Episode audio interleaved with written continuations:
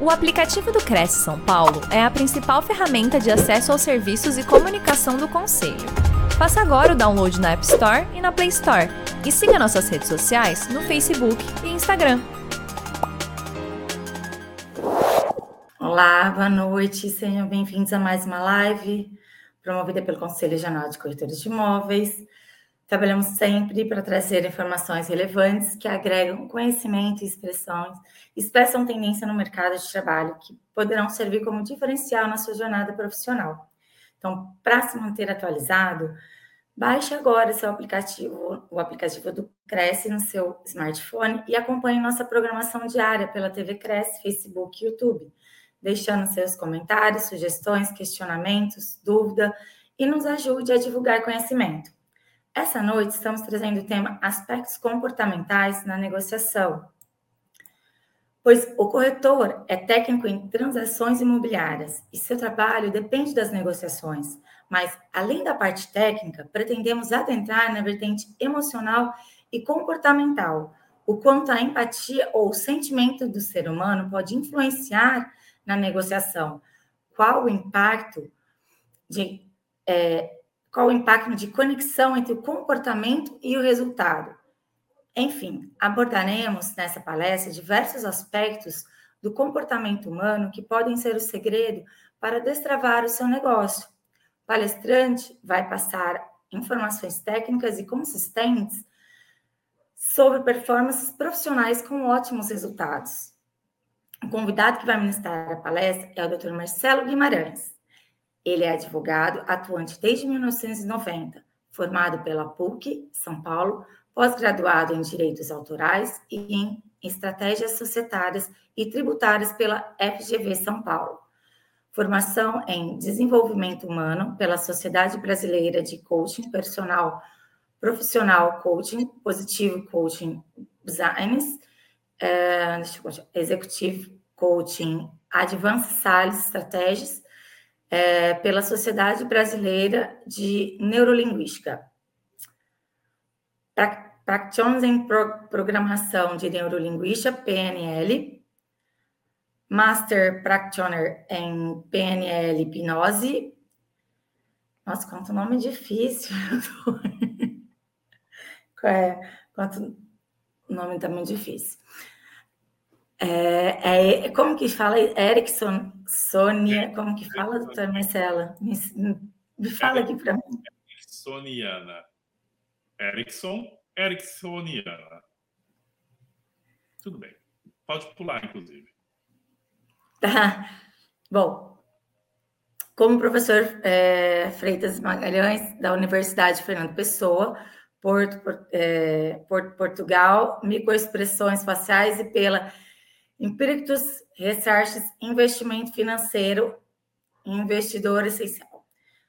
Bom, doutor Marcelo, queria agradecer a sua presença aqui essa noite, viu? Muito obrigada por dividir com a gente esse tempinho, suas informações, sua experiência, né, pra, com a gente. Muito obrigada. A sua palavra para você. Pode, pode falar. Obrigado, doutora Flávia. É um prazer, é uma honra. Agradeço ao Cresce São Paulo, na, na pessoa do presidente José Augusto Viana Neto, pelo convite. E a gente está aqui hoje para poder compartilhar com vocês os nossos conhecimentos, o que é a nossa trajetória, a nossa caminhada, é, enfim, as nossas experiências também enquanto profissionais que somos do direito, do desenvolvimento humano, contribuindo para que todos possam ter e construir prosperidade nas suas vidas, isso que é o importante. Uh, eu me apresento como advogado, como coaching, como coach e também como provocador de prosperidade. E esse é um nome que até os nossos clientes, enquanto coach, nos deram, porque é o que a gente acaba fazendo com a vida dos nossos clientes, provocando a prosperidade. E hoje a gente vai falar da nossa trajetória e vamos também compartilhar com vocês experiências que podem ajudar os corretores nas negociações, porque afinal quem não negocia nessa vida. Desde manhã, a gente já, quando acorda, a gente já está negociando. A gente está negociando com o companheiro, companheira, com os filhos, com a pessoa que trabalha no nosso lar, com todas, com o zelador do nosso prédio, enfim, com qualquer pessoa, nós estamos sempre negociando para poder chegar sempre em acordos, acordos em comum, acordos entre duas ou mais partes, acordos que visam a construção de um bem para todas as partes envolvidas. E o, a negociação em si, claro, ela tem o seu conteúdo, mas ela também tem a sua forma, a sua técnica, o seu procedimento, o seu processamento. E é mais sobre isso hoje que nós vamos falar. Não vamos falar sobre o conteúdo em si da negociação que um corretor imobiliário atua, mas sim vamos falar mais da forma como a negociação acontece. E para isso eu quero começar a contar para vocês um pouco deste cérebro que eu vos falo. Eu gosto de contar assim. Eu tenho uma pergunta aqui se eu estou com tudo. Só um minutinho. Não, eu estou com tudo, tudo tranquilinho. Uh, vou seguir aqui. O, esse cérebro que vos fala para que vocês possam ter uma ideia do que eu estou pensando e podendo transmitir para vocês. Quando a gente fala em programação neurolinguística, esse conceito é muito importante para a gente compartilhar com vocês. A programação, eu vou fazer já desde cara uma analogia com um sistema de programação de um computador. O que é um sistema, um iOS ou um Android? O que, que é ele é? Ele é um programa que recebe informações que a gente coloca nele, que a pessoa coloca nele, e devolve informações para o mundo, devolve resultados para o mundo. Isso é uma analogia que a gente usa para poder falar da programação neurolinguística. Cada um de nós, cada cérebro de nós, por isso que eu usei essa palavra logo de cara, cada cérebro de nós tem uma programação. Que envolve crenças, envolve experiências, envolve convicções, envolve uma série de vivências que a gente tem que vai aumentando, vão aumentando conforme a nossa idade vai aumentando também. E isso vai, ela se baseia em um programa mental que a gente chama. Então, vocês estão me ouvindo agora e cada um de vocês está tendo uma percepção sobre mim. Alguns estão olhando mais o jeito como eu viro a cabeça, outros estão olhando a velocidade com que eu falo, outros estão percebendo nos detalhes a imagem e outros estão com qualquer outra hipótese que não precisamos mais discorrer sobre as hipóteses. Porque cada um de vocês tem uma programação, estão recebendo informações minhas, já estão processando e estão chegando às suas próprias impressões neste exato momento. Então, isso é, em síntese, a programação neurolinguística. É o modo como eu, como você, recebemos a informação do mundo exterior, processamos essa informação e devolvemos essa informação para o mundo. Como eu estava dizendo, a gente acorda de manhã e a gente já começa a negociar. E a, a negociação, ela acontece basicamente na comunicação. Quem não se comunica não se estrumbica, já diria o programa lá da televisão da década de 70 e 80, mas também quem não se comunica não negocia. Mas, enfim, Marcelo, comunicar, a gente nasce, a gente já sabe falar, a gente já sabe comunicar. Eu, depois que aprendi a falar português, por exemplo, eu já sei me comunicar. Isso é o que a gente pensa ou pensava antes. Comunicar não é falar simplesmente. O meu cérebro agora está processando uma série de informações que eu já sei, que eu vou falar para vocês, mas eu preciso fazer com que vocês que estão do outro lado da tela, em qualquer lugar deste planeta, que vocês entendam, compreendam exatamente aquilo que eu quero passar. Porque senão eu estou falando independente do resultado, independentemente do resultado, e isso eu não estou preocupado, não estaria preocupado com o resultado em si. Mas isso não é comunicação. Isso é um monólogo, talvez. Então, falar é muito diferente de comunicar. Tudo bem, eu já entendi que comunicar é diferente e eu preciso estar em conexão com a outra pessoa com quem eu estou conversando, me comunicando. Comunicar é diferente também. É, comunicar é diferente de falar e comunicar tem tudo a ver com o seu comportamento. Vocês viram quando eu falei agora, tem tudo a ver, a minha mão automaticamente mexeu? Isso também é comunicar. A comunicação ela tem a ver com os meus olhos, com as minhas sobrancelhas, com o meu sorriso ou não, com a minha seriedade. Tem a ver com todo esse tipo de informação que eu estou passando aqui para vocês e que vocês, mesmo de uma forma inconsciente, não perceptiva, de uma forma que vocês estejam prestando atenção nisso, vocês já estão captando essa comunicação também, que é muito além do fato de apenas falar. Ok, então a comunicação e a negociação, consequentemente, vão muito mais do que o ato apenas de falar. É muito mais abrangente. E como é que eu posso perceber o resultado da minha comunicação e também da minha negociação. Se eu consigo fazer com que o meu interlocutor, a minha interlocutora, entenda profundamente aquilo que eu estou falando, eu consigo perceber que o meu resultado foi eficaz. Que eu consegui chegar naquele resultado que é passar essas ideias que estão aqui na minha mente para a sua mente. Isto que é o importante. E o resultado me dá esse diferencial, esse parâmetro sobre o que eu estou comunicando. Quando nós vamos nos comunicar com outra pessoa, a gente tem que conhecer com quem a gente está falando. Vocês hoje estão numa posição mais vantajosa do que eu, porque vocês estão me vendo, vocês sabem quem eu sou e eu não sei quem vocês são que estão aí do outro lado da tela. Então, eu estou com uma certa ausência de informação sobre vocês, o que me deixa um pouco defasado em relação ao meu interlocutor, a você.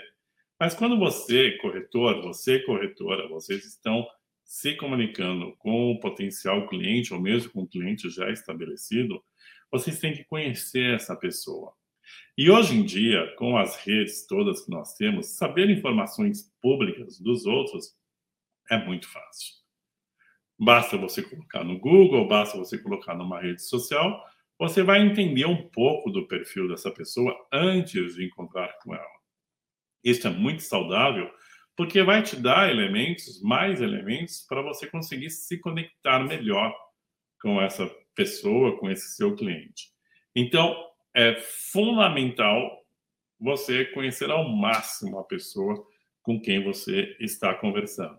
Por exemplo, logo antes de nós entrarmos aqui ao ar e ter o prazer de estar com vocês, estávamos conversando, doutora Flávia e eu, e eu já de cara falei para ela: pode me chamar de você, por favor, tire o doutor da frente, porque estamos falando entre colegas e esta informalidade nos aproxima, nos conecta ainda mais. É só uma dica que eu já estou dando de uma, um exemplo muito concreto que aconteceu faz 15 minutos doutora Flávia também é advogada, então eu já sabia dessa informação, por isso eu me conectei ainda mais com ela, usando desse recurso, sabendo que eu estou falando com uma colega. Então, conheça com quem você está falando. E não apenas sobre a profissão da pessoa, do seu cliente. Não é só a profissão. Veja sempre dentro de informações públicas disponíveis, né? É exatamente de uma forma ética, ilícita, que estamos falando aqui, mas veja por onde essa pessoa frequenta, se ela tem filhos, se ela não tem filhos. Enfim, descubra o máximo de informações possíveis para você já saber essa personagem com a qual você vai conversar e vai negociar um imóvel, uma locação, uma venda. Isso tudo já influencia a sua comunicação antes de ela propriamente acontecer. Deixa eu passar aqui para o próximo.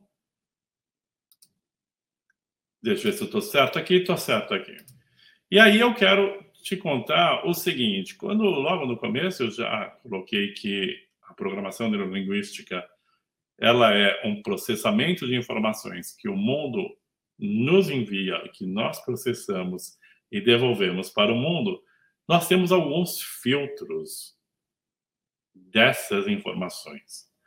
O nosso cérebro ele vai fazendo certos mecanismos, certas manobras mentais, que eu não vou entrar em detalhes aqui, não é a minha área também, mas que vão chegando, vão ajudando a gente a processar essas informações.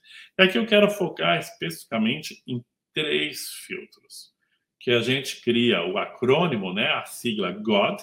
Os outros pode também colocar dog, se você quiser, para cachorro, ou God para Deus, para ficar ainda mais inspirado. E nós temos a generalização, a omissão e a distorção. O que é a generalização?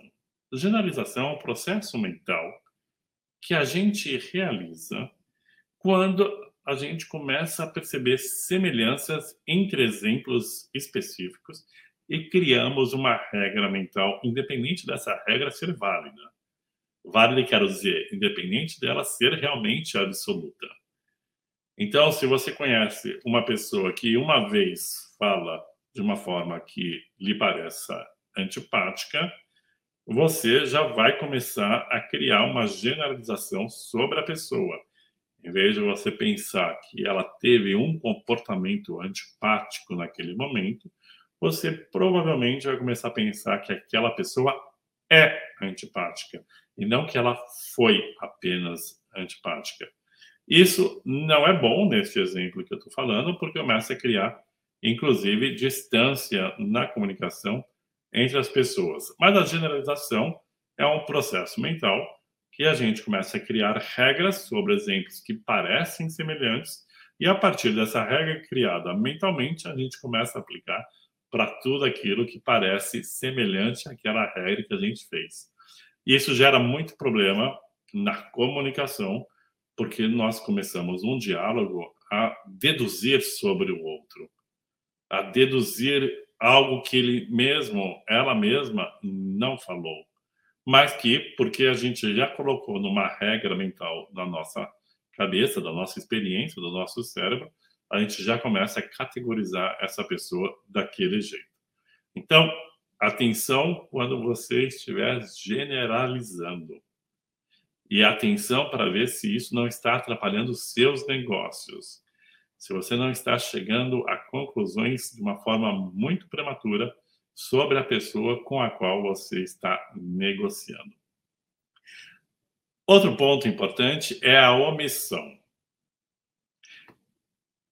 Omissão, a doutora Flávia, ou a minha colega Flávia, contou do nosso currículo, contou algumas, pontuou alguns itens nossos.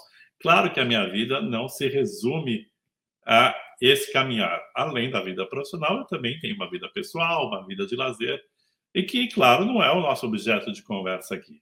Mas essas informações estão omitidas. Vocês podem chegar à conclusão que vocês quiserem sobre mim, com o que eu estou falando.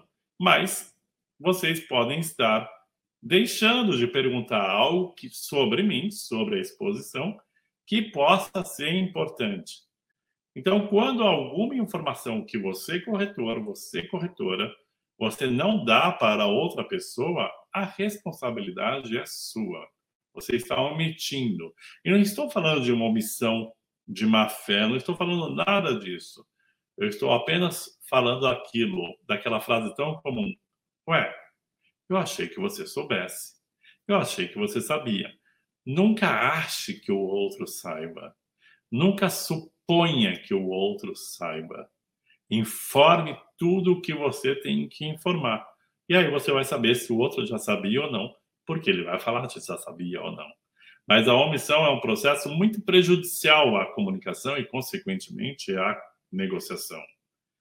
Porque isso pode gerar na pessoa que não recebeu a informação completa, pode gerar na outra parte uma certa desconfiança sobre aquela pessoa que, sem má fé, acabou omitindo uma informação. Por isso, seja o mais explícito possível na sua comunicação, para que ela seja claramente entendida pela outra parte, pelo seu cliente, comprador, vendedor, locador, locatário, enfim. Outro ponto importante, indo para o nosso D, paradinha só para uma água, é a distorção. Distorção é quando você recebe uma informação e você acaba distorcendo, a pessoa acaba distorcendo essa informação. Também não estou falando de má fé. Estou falando de um processo automático de encaixe da informação que a gente recebe dos nossos conceitos mentais e acabamos distorcendo aquilo. Sabe aquela típica frase, mas não foi isso que eu quis dizer? Mas não foi isso que eu falei? Você já ouviu falar dessa frase? Você já falou essa frase? Pois é, se não foi isso que você quis dizer, primeiro você está com algum processo de algum equívoco de falha na sua comunicação. E se eu recebi a sua informação e eu entendi tudo errado, eu realizei um processo de distorção da sua comunicação. Gente, veja só o que isso pode dar de problema numa negociação. Nós estamos falando de corretores de imóveis, então estamos falando de bens que não são baratos, são bens importantes em números de reais. E se a gente faz uma comunicação falha, a negociação é toda falha também.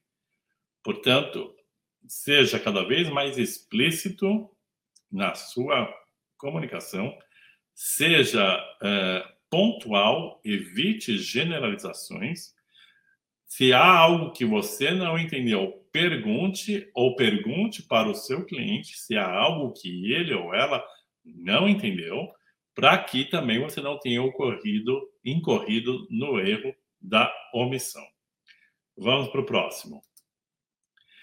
E a conexão no diálogo, ela é importantíssima.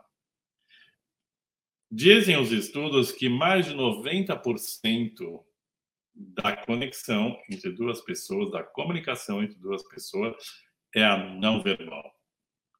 10% é o conteúdo. Isso pode parecer muito impactante porque a gente se a gente foca tanto no conteúdo, né? Imagina você está lá negociando o seu imóvel, tem a questão do preço, tem a questão dos interessados, ou às vezes no mercado que está um pouco mais em baixa, tem a questão às vezes da documentação que não é tão clara, tem tanta coisa que você precisa comunicar que às vezes a gente só foca na no conteúdo da comunicação, a gente acaba esquecendo que tudo isso, a mão, o olho, o tom de voz, isso tudo acaba influenciando muito o contato com a pessoa com quem você está conversando. Na programação neurolinguística, a gente chama essa conexão entre duas pessoas de rapport. Rapport é uma palavra que vem do francês e que às vezes é usada mesmo aqui no português, sendo uma palavra francesa, que muitas pessoas significam como empatia ou simpatia. Rapport é muito mais do que uma simples simpatia entre duas pessoas. Rapport é uma conexão que é profunda e muitas vezes não falada, que a gente está tão envolvido em uma situação, naquele diálogo, que muitas vezes a gente não percebe nem que a gente está tão envolvido. Isso é o rapport. E o rapport acontece por diversas comunicações não verbais, e eu vou, por exemplo, é, citar o corpo, a nossa postura corporal. Veja só, eu estou sentado aqui em uma cadeira estou com a minha coluna ereta, estou falando com vocês olhando para a câmera do meu computador, não estou olhando para a minha imagem, para que vocês possam ver que eu estou olhando nos olhos de vocês. Vou fazer um rápido exercício aqui, olha só. Agora eu estou olhando para a câmera, então eu estou olhando para os olhos de vocês, tenho certeza que vocês estão vendo os meus, o meu olhar. Agora eu estou olhando para a minha imagem na minha tela aqui no meu computador. Vocês estão percebendo que o meu olhar saiu do olhar de vocês, agora voltou. Quando eu olho aqui para minha tela e vejo a minha imagem e não vocês, isso vai gerando inconscientemente em vocês uma desconexão. Ninguém gosta de pessoas que não olhem nos olhos enquanto estão conversando. Então, quando você conversa com seu cliente, procure olhar para ele olhar para ela, para que ele se sinta, ela se sinta respeitado pela sua fala, pela sua presença, com a sua postura. Do mesmo modo, perceba como esse essa pessoa, esse seu cliente, como ele está postado. Se ele está de uma maneira ereta, tende ficar, tende, pense em ficar o mais próximo, semelhante a ele. Nunca se coloque, me dá licença que eu vou fazer uma postura deselegante. Nunca se coloque assim. Imagina se eu estivesse falando com vocês assim, quase largado aqui nessa cadeira. Vocês iam perceber que eu tava, que eu estaria assim meio, meio quase displicente e quem sabe talvez até desrespeitoso com vocês. Isso ia gerar uma desconexão. Então a postura ela é fundamental para que a pessoa com quem você está conversando se sinta profundamente respeitada. Vocês perceberam também como eu estou aqui, eu estou muito feliz conversando com vocês. Eu estou muito feliz em ser, ser recebido pelo Cresce São Paulo e por isso esse sorriso vem naturalmente do meu rosto. Mas ele poderia não vir até.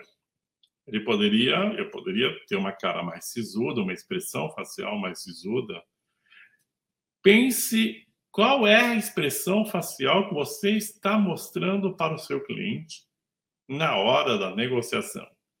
E a gente pode fazer um exercício de 5 segundos agora. Qual você consegue imaginar a expressão facial que você está emitindo agora? Agora fiquei sério. Qual será a face que você está emitindo?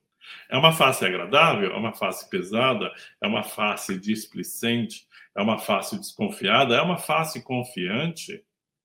Qual é a mensagem que a tua face expressa enquanto você conversa com o seu cliente? Então a gente tem o olhar, a gente tem o corpo, a gente tem a postura e a gente tem os gestos. Aqui eu estou limitado com os meus gestos, porque infelizmente essa palestra ela é virtual, ela é à distância. Mas quem sabe um dia a gente faz algo presencial e aí eu vou poder usar de toda a gesticulação que o corpo permite. Eu vou poder andar de um lado para o outro, vou poder até parar, pensar. Então, quando você está conversando com outro, perceba no seu cliente, no seu cliente que gestos ele usa. Por exemplo, sabe aquelas pessoas que falam assim: eu vou usar a doutora Flávia como uma suposta interlocutora a Flávia vira para mim e fala assim: Marcelo, uh, eu estava aqui pensando, naquele dia que você falou sobre aquele contrato, são dois advogados conversando, e ela começa a apontar assim no ar, sabe? Pessoas que fazem assim. Elas parecem que criam um objeto imaginário aqui entre nós dois. Qual é uma tática? Então a Flávia me fala isso. Marcelo, sabe aquele contrato que a gente conversou, que se desenrolou assim? Eu posso virar para a Flávia e falar assim: Poxa, Flávia, lembro sim, foi no mês passado. Aquele contrato, até que teve uma sequência boa. Eu não estou falando de imitar a doutora Flávia, não é isso. Mas é você perceber como a outra pessoa está usando as mãos. As mãos e outras partes do corpo também. Se ela caminha, se ela olha para o lado, se ela olha para baixo, como ela se comporta, qual a expressão do comportamento dela enquanto ela está conversando com você, para que você possa sintonizar com este comportamento. O foco aqui é te dar técnicas de percepção do outro para que você possa ser o mais conectado possível com seu cliente e, consequentemente, fechar negócios. Porque nós somos seres emocionais. A Flávia disse já na abertura. Nós somos seres emocionais. Nós compramos também muitas vezes por emoção. Nós compramos emoções. Quando a gente compra um apartamento, compra uma casa ou aluga um imóvel, a gente está comprando tudo aquilo que envolve aquele imóvel. A gente está comprando um sonho, ou a gente está saindo de um casamento e está indo para uma nova fase de vida, ou a gente passou por um luto. Tem uma série de emoções que envolvem aquela compra, aquela transação imobiliária. E você, como corretor, tem que entender o seu cliente, aí a gente volta naquele ponto anterior, qual é o momento da vida dele, inclusive, para que você possa ser o mais conectado possível. Então, veja só, aqui falamos agora sobre corpo, postura, expressão facial e gestos, para que você possa ter muito sucesso nas suas negociações. Seguindo adiante, porque tem muito conteúdo. É, é o mesmo que eu já. Não, esse já foi para gente. Vamos para lá. Vamos, vamos para o próximo. Estava repetido. Uh, conexão também pela voz. Um dia eu ouvi de um cliente, de um coach, coach é a pessoa que faz coaching, e a gente teve o prazer de poder atendê-lo. ele me disse, ele era, ele é cantor lírico, cantor de ópera. E ele me disse, Marcelo, a sua voz ela é naturalmente forte, porque a sua voz ela ressoa, dá para perceber, disse ele, ela ressoa naturalmente em todo o seu crânio. Então, eu sem fazer nenhuma força, eu tenho uma voz forte. Eu não estou fazendo um alto elogio aqui, apenas trazendo um dado, porque às vezes isso foi problema para mim. Porque por eu não perceber que a minha voz é forte, eu acabava sendo um pouco até desagradável na minha comunicação para os ouvidos de quem não curte, não tem este canal de comunicação. Então, perceba como o seu cliente, como ele fala. Qual é o volume da voz dele? Qual é o tom da voz dele? e qual é a velocidade da fala dele. Vocês viram que eu estou aqui falando um pouquinho rápido, porque eu quero passar muita coisa para vocês. Mas eu tenho uma velocidade um pouco rápida de fala.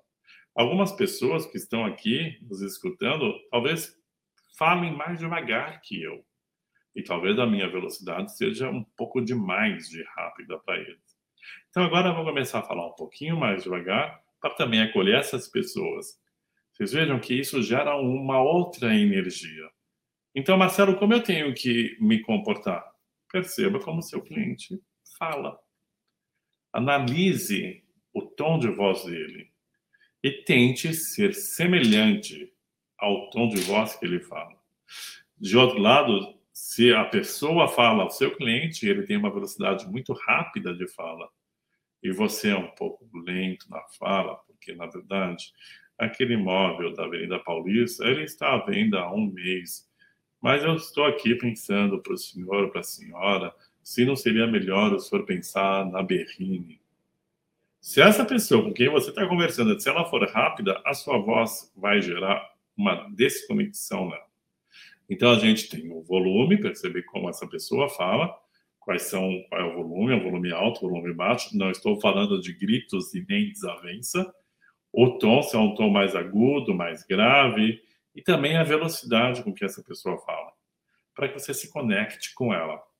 Outro ponto muito interessante: usar as palavras que ele, que ela usam.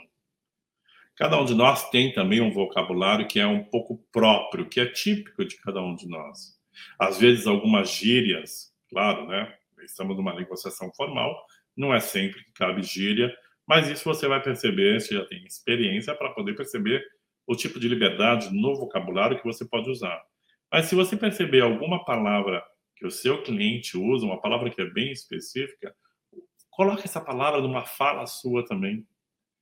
Insira num contexto muito próprio, muito adequado e repita essa palavra, sem, obviamente, avisá-lo. Mas ele vai se sentir respeitado, ele vai se sentir acolhido.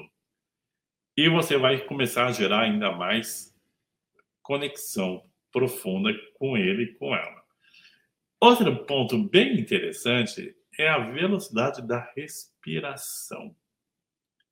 Tem pessoas que respiram muito rápido, pessoas que respiram devagar, assim como a voz, e sem velocidades.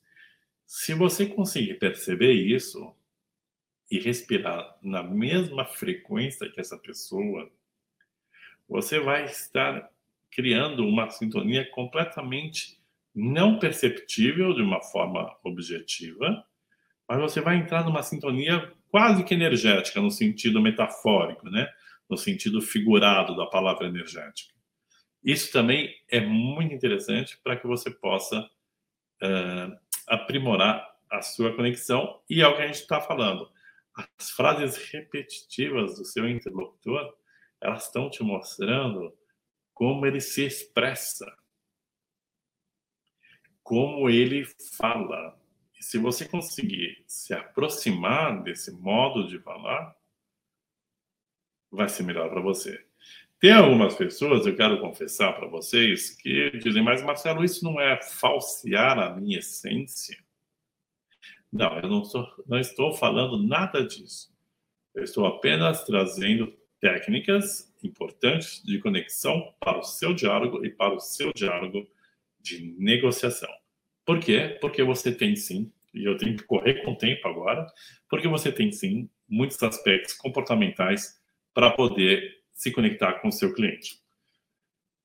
Nós, ter, nós todos temos alguns sistemas de recepção da comunicação. Algumas pessoas são visuais, outras são auditivas e outras são sinestésicas, que são as pessoas que gostam, que recebem informação pelo tato. Já sabe aquelas pessoas que tocam a gente quando você está conversando? Essas pessoas provavelmente são sinestésicas. É claro que hoje em dia é mais delicado você tocar o corpo de uma outra pessoa.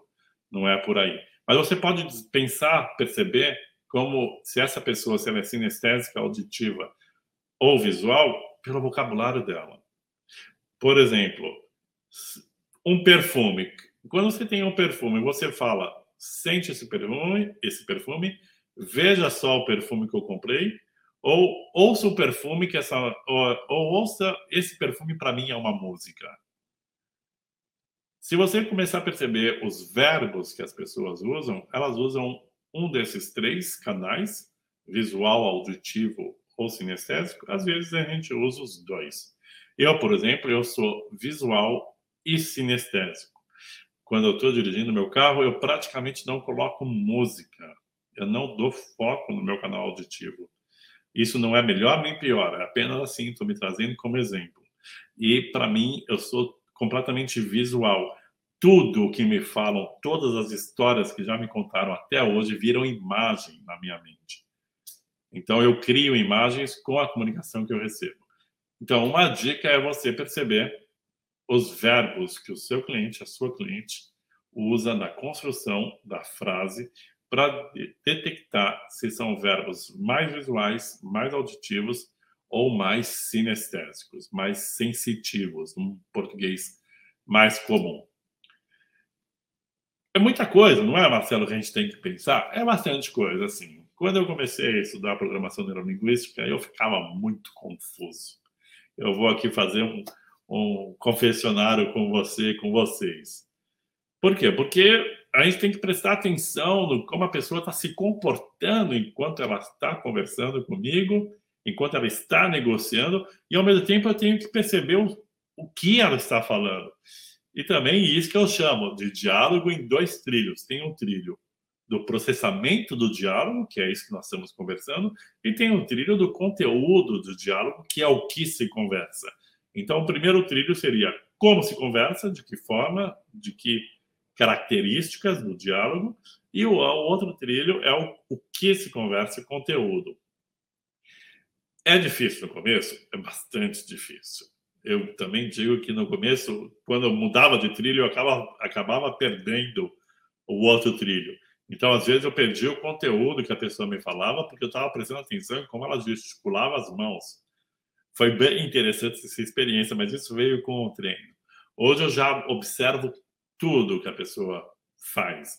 Eu consigo, por uma questão de experiência mesmo, é prestar atenção no conteúdo que ela está me falando e prestar atenção como ela está me falando.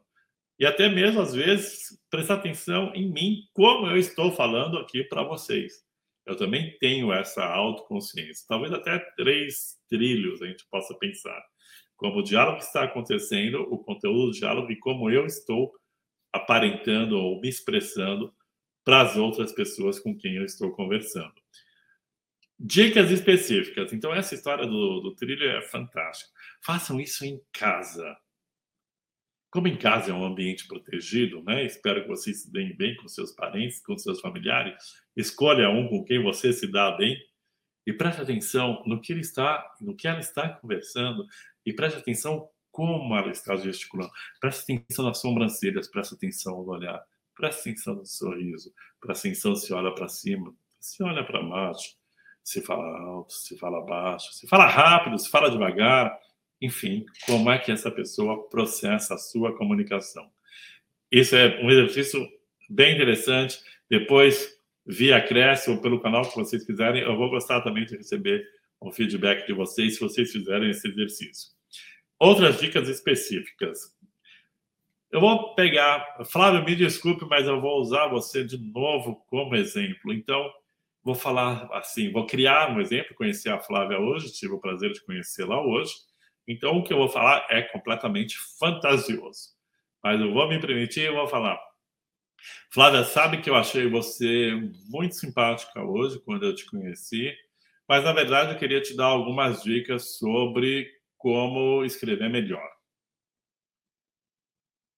Quando eu uso a palavra mas, no português a gente chama mas de conjunção adversativa, que coloca ideias opostas na mesma frase. Então eu elogiei a frase a Flávia e depois eu criei uma crítica teórica e fantasiosa sobre a Flávia. A Flávia vai receber a segunda informação. Ela vai ficar com a impressão de que eu a critiquei. Ela não vai lembrar muito do prazer que eu tive de conhecê-la. Por quê? Porque eu usei a palavra mas. Mas, Marcelo, então, como é que eu faço para conseguir falar para Flávia que eu tive prazer, então, em conhecê-la e que ela pode melhorar a letra dela? Me perdoe, Flávia. E que ela pode melhorar a letra dela. Então, eu construiria a, a frase da seguinte forma: substituindo o mas pela letra, pela partícula e. Então, aí, de novo, no meu exemplo fantasioso. Então, Flávia, eu tive muito prazer em conhecê-la. E queria dizer para você que, sabe, eu já tive alguns problemas, às vezes, de caligrafia, e me ajudou muito um curso que eu fiz. Seria muito interessante, quando você tiver interesse, se for o seu caso, eu posso te contar. A Flávia vai ficar interessada, ela vai receber muito bem a primeira e a segunda informação que eu dei. Então, quando vocês forem falar alguma coisa, cuidado com a palavra com a palavra mas. Ok, teve ver se tem alguma, algum comentário? Não, mas isso a, a equipe do Cresce está dando conta muito bem. Um, outro, outra expressão que eu não uso mais. Eu discordo de você. Quando você fala isso para alguém, pensa quando falaram isso para você. Eu discordo de você. Não é desagradável ouvir essa frase? Não é quase como se fosse uma leve ofensa na nossa alma? Bom, mas as pessoas têm direito de ter opinião diferente uma das outras e, inclusive, de discordar, não é, Marcelo? Claro que tem. Mas, em vez, quando eu tenho uma opinião que não é em harmonia com a opinião com quem eu estou conversando, eu não falo, eu discordo de você, gente. Então, eu falo o seguinte: é mesmo, você pensa dessa forma? Você sabe que sobre este assunto eu tenho uma outra opinião? Ela não vai na mesma linha que a sua opinião, mas eu penso diferente de você. No primeiro exemplo, quando eu discordo de você, se eu falar isso para você que está me ouvindo, você vai ter muito pouca vontade de perguntar qual é a minha opinião, porque você já levantou o seu sistema de defesa, porque eu falei, eu discordo de você. Mas ao momento que eu falo, você sabe, José, que sobre este assunto eu tenho uma outra opinião, ela não vai na mesma linha que a sua, é muito mais provável que você me pergunte: é mesmo, Marcelo? E qual é a sua opinião? Bom, eu vou ter que seguir para o próximo slide, porque aqui a gente já está chegando rápido no tempo. E tem mais coisas que eu quero conversar com vocês. Aqui a gente já falou, aqui a gente falou do, do Conexão pelo. Ah, não, eu estou mudando aqui de tela. Espera um pouquinho. Aqui, agora sim. Ah, não, dá para aproveitar um pouquinho mais o tempo de vocês. Vamos lá. Esse é um, um ponto bem importante, que é perguntas abertas e perguntas fechadas. Perguntas abertas são assim: que dia vocês querem? Que dia você quer tomar café comigo? Isso eu te deixo toda a possibilidade de você escolher o dia. É uma pergunta de resposta aberta. Ou o que você pensa sobre o trânsito de São Paulo? É uma pergunta que cabe toda a resposta. Agora, se eu perguntar para você, escuta, que dia você quer tomar café comigo? Segunda ou quarta? Eu não estou dando chances para você me dizer, não, não quero tomar café com você. Ao passo que, se eu perguntar, você quer tomar café comigo? Você vai ficar mais à vontade para poder falar, não, Marcelo, eu não quero tomar café com você. Então, numa negociação, você pode criar a frase de o seguinte modo, por exemplo, para o seu cliente. Você prefere que eu entre em contato com o senhor? O senhor prefere que eu entre em contato com o senhor pelo WhatsApp, pelo e-mail ou por telefone de voz? Isso é uma pergunta fechada. Eu já estou dando as opiniões, as alternativas fechadas. Agora, de outra forma, vou construir a mesma pergunta fazendo uma pergunta aberta. Eu posso entrar em contato com o senhor? Isso eu estou dando muita chance para a pessoa poder falar não, não quero. Então, você corretor, você corretora, você tem chance de construir as suas perguntas. Isso a gente dá muito nas nossas palestras, em workshop, também nos nossos atendimentos individuais. Isso é importante te dizer, porque é desse modo que a gente trabalha.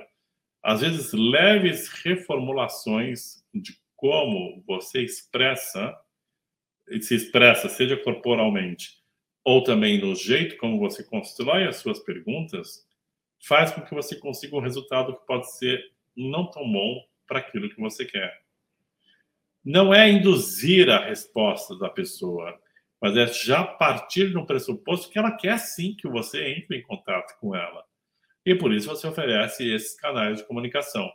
As perguntas abertas e as perguntas fechadas, elas são muito utilizadas pelos políticos. Por quê? Porque eles querem que a gente, né, e aqui também não vai nenhuma crítica, é apenas um sistema de comunicação, que a gente já pense que eles vão fazer aquilo que nós queremos que eles façam. Então, as perguntas deles são mais fechadas, quando eles querem induzir já o pensamento, ou abertas, quando na verdade eles não têm nada para falar e querem que a gente pense o que o nosso subconsciente imagina, o nosso inconsciente.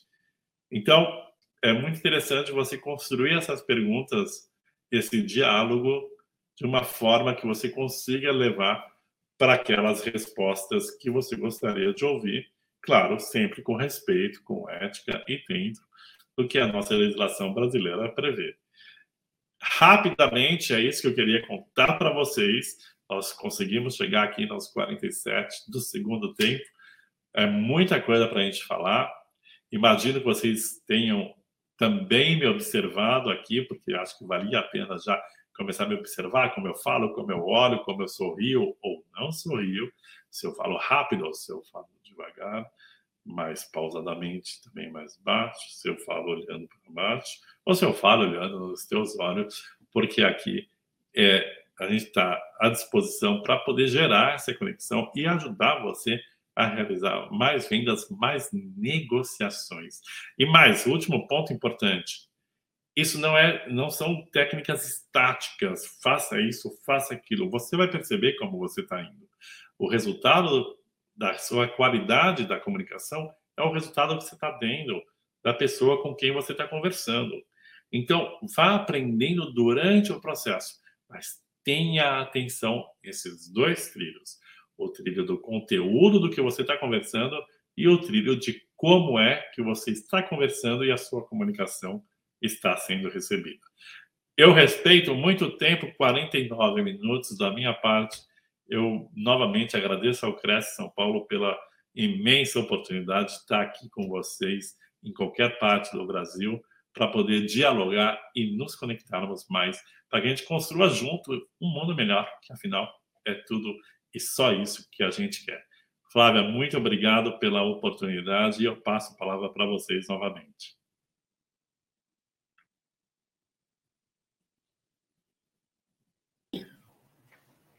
Acho que estava. Agora está saindo? Está tudo certo? Está me ouvindo? Bom, primeiro quero te parabenizar pela sua apresentação. Foi fantástica, gostei muito. Adorei que eu estive presente também em vários exemplos. Não fui esquecida. Estive é ali. você foi tão simpática e é tão simpática que eu me tomei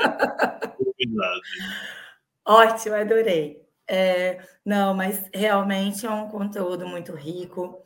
Se, é, sabendo escutar mesmo e entender o que o, que o doutor disse, realmente é, é porque uma comunicação, né, uma negociação, você conseguir vendo os detalhes, né, a, o que vão te passando, conforme vai te dando de detalhe, você vai seguindo, né? Para poder levar a negociação, né? Às vezes você fala uma coisa errada, o cliente que já vai ali, alguma coisa ele quer, já começa, né? Você pode, você pode conseguir conquistar ou você pode perder ele de vez. Então, depende muito da gente, principalmente nessa área, né, de transação imobiliária. Conquistar, demonstrar, passar confiança, demonstrar realmente, né, o, o cliente passar sua profissionalismo pro pro pro interessado, né? Então faz toda a diferença mesmo tudo isso.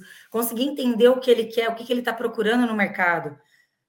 Porque tem tantos, tantos imóveis, tantas coisas, tantos, tantos profissionais, né? Todo mundo aí lutando dia a dia. E, a tão gente é complicado, é... né? E nós somos tão individualizados, né, Flávia? Cada um de nós é tão é. específico. É entender essa individualidade de cada cliente. É, entender o que ele está procurando. Se você entender o que ele procura realmente, fica até mais fácil para você é, ir trabalhar com isso, né? Você não vai, você já trabalha mais focado, né? O corretor já vai procurar já mais direcionado no lugar. Então, realmente são dicas ótimas. Eu fiz várias anotações aqui, viu?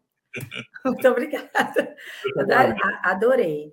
Então, eu queria te agradecer mesmo. Agradecer a todos que estão nos assistindo, viu? Tá aqui com a gente essa noite, por, pelo interesse de todos. É, agradecer de novo você, doutor, é, em nome da nossa diretoria, do, do presidente, da José Augusto Pena Neto. Muito bom a sua presença. Eu vou falar aqui dos, dos nossos convidados. Vamos ver se tem alguma, alguma pergunta. Vou ler os Ó, o André Zorzeta, eu vou fazer, vou ler alguns comentários, tá. né? O pessoal aqui, a, a Jaiane Alves, né, nos desejou boa noite. Vamos lá. O Adenilton Vitorino, boa noite, Marcelo. Humberto Silva Barros, boa noite, mestre. É, o Adenilton Vitorino comentou também que o tom de voz também é uma, também faz parte da comunicação, né? A gente também consegue entender né? Um tom de voz também. Já dá para a gente sentir da outra pessoa, né? Também alguma coisa pelo tom de voz. Já, já nos demonstra algo. O Adeiton, é, o Humberto Silva Barros, o Zaro Raporte, a, o Rogério Oliveira, nos deseja boa noite. O André Zorzeto, contudo, todavia, entretanto, mas, porém, Aí ele comentando, né, no meu ponto de vista, quando dizem que temos que ser políticos, seria tentar agradar a todos os perfis, fazendo perguntas abertas que não determinem uma resposta única? Ele faz essa pergunta. Uh, André, obrigado pela pergunta. Um, agradar a todos os perfis, a gente pode usar um exemplo histórico e religioso que foi Cristo, que não agradou todo mundo. Então, não é isso. Mas nós estamos, se você está numa conversa, numa negociação individual, você está ali no tete a tete, é perceber o perfil dessa pessoa com quem você está conversando. Você veja, quando você está dando uma palestra, já é diferente. Aí sim você tem que ter uma variabilidade de técnicas para poder falar mais rápido em alguns momentos, aí você falar todo o conteúdo, ou falar um pouco mais devagar e poder perceber também as pessoas que funcionam nesse canal. Então, numa conversa, pensando aqui especificamente no exemplo de negociação, não é agradar todos os perfis, é perceber como cada perfil é e fazer o máximo possível para você se conectar com ele e não agradar a todos, porque fatalmente a gente não vai agradar a todos. Então, partindo desse pressuposto, é ser o mais conectado possível com quem você está conversando. E fazendo perguntas abertas que não determinem uma resposta única, a pergunta aberta é aquela que cabe qualquer resposta. Se você quer realmente qualquer resposta do seu cliente, Aí você usa a técnica de pergunta aberta. Agora, se você quer marcar um compromisso com ele, você quer retomar a negociação com ele na semana que vem, você não vai perguntar, você quer retomar a negociação na semana que vem. Você vai perguntar, você quer retomar a negociação que dia? Segunda, quarta ou sexta, que é melhor para você? Então, depende do seu objetivo no diálogo. Não é que uma seja melhor ou pior que a outra, mas sim como você quer conduzir o diálogo. É, o Sandro Dias de Oliveira, é, em uma negociação, como proceder? Geralmente, o cliente quer comprar um imóvel que está fora do orçamento, tá? A maioria das vezes. Quando uma cliente está querendo comprar um imóvel que está fora, quer dizer, ele não tem o dinheiro para comprar aquele imóvel, seria isso, né? É mais, é mais ou menos isso. Mas. Aí tem que ver o que aquele imóvel tem de valor para é. ele. O que ele quer aquele imóvel? Talvez aquele imóvel seja um símbolo de status, talvez seja uma satisfação para a esposa ou para o marido, talvez seja uma realização de um sonho que ele tinha enquanto criança e ele não tinha noção que esse sonho hoje não tem mais sentido. Se você começa a entender melhor o seu cliente, você vai conseguir entender qual é o valor que ele está procurando naquele imóvel que está fora do orçamento. E aí você vai achar um imóvel com aquele valor, não o valor financeiro, o valor que tem para ele. O que aquele imóvel representa para ele. Você vai achar um outro imóvel que tenha tipo aquele perfil que daquele imóvel que está fora do orçamento. Quando a gente compra alguma coisa, a gente compra por algum motivo. Você tem que entender qual é o motivo que aquela pessoa está buscando. Ótima dica. O Humberto Silva Barros, excelente palestra. Obrigado, é, a Adriana também falou, perfeito, pode deixar, farei isso. Isis, bom, então, então é isso. Então é isso. Acabamos por aqui, mais uma, mais uma live essa noite, né? Agradecida a todos.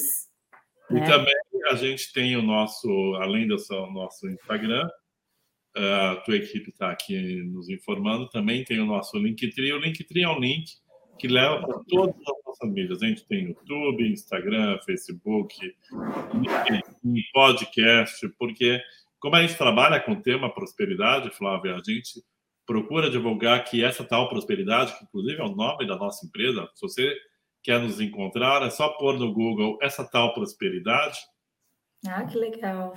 A gente, você vai nos encontrar, porque essa tal prosperidade é para todas as pessoas. E a gente costuma dizer que prosperidade só é prosperidade quando é para todos. Por isso nós estamos aqui hoje, felizes da vida, compartilhando a nossa vida e o nosso conhecimento com vocês do Cresce. Flávia, muito obrigado. Mande muito legal, viu? Parabéns, senhor Marcelo. Parabéns, obrigado. viu? Muito obrigado mesmo por tudo. Foi um prazer te conhecer, viu? Abraço a todos. Virtualmente aqui essa noite. Boa noite a todos. Tchau, obrigada.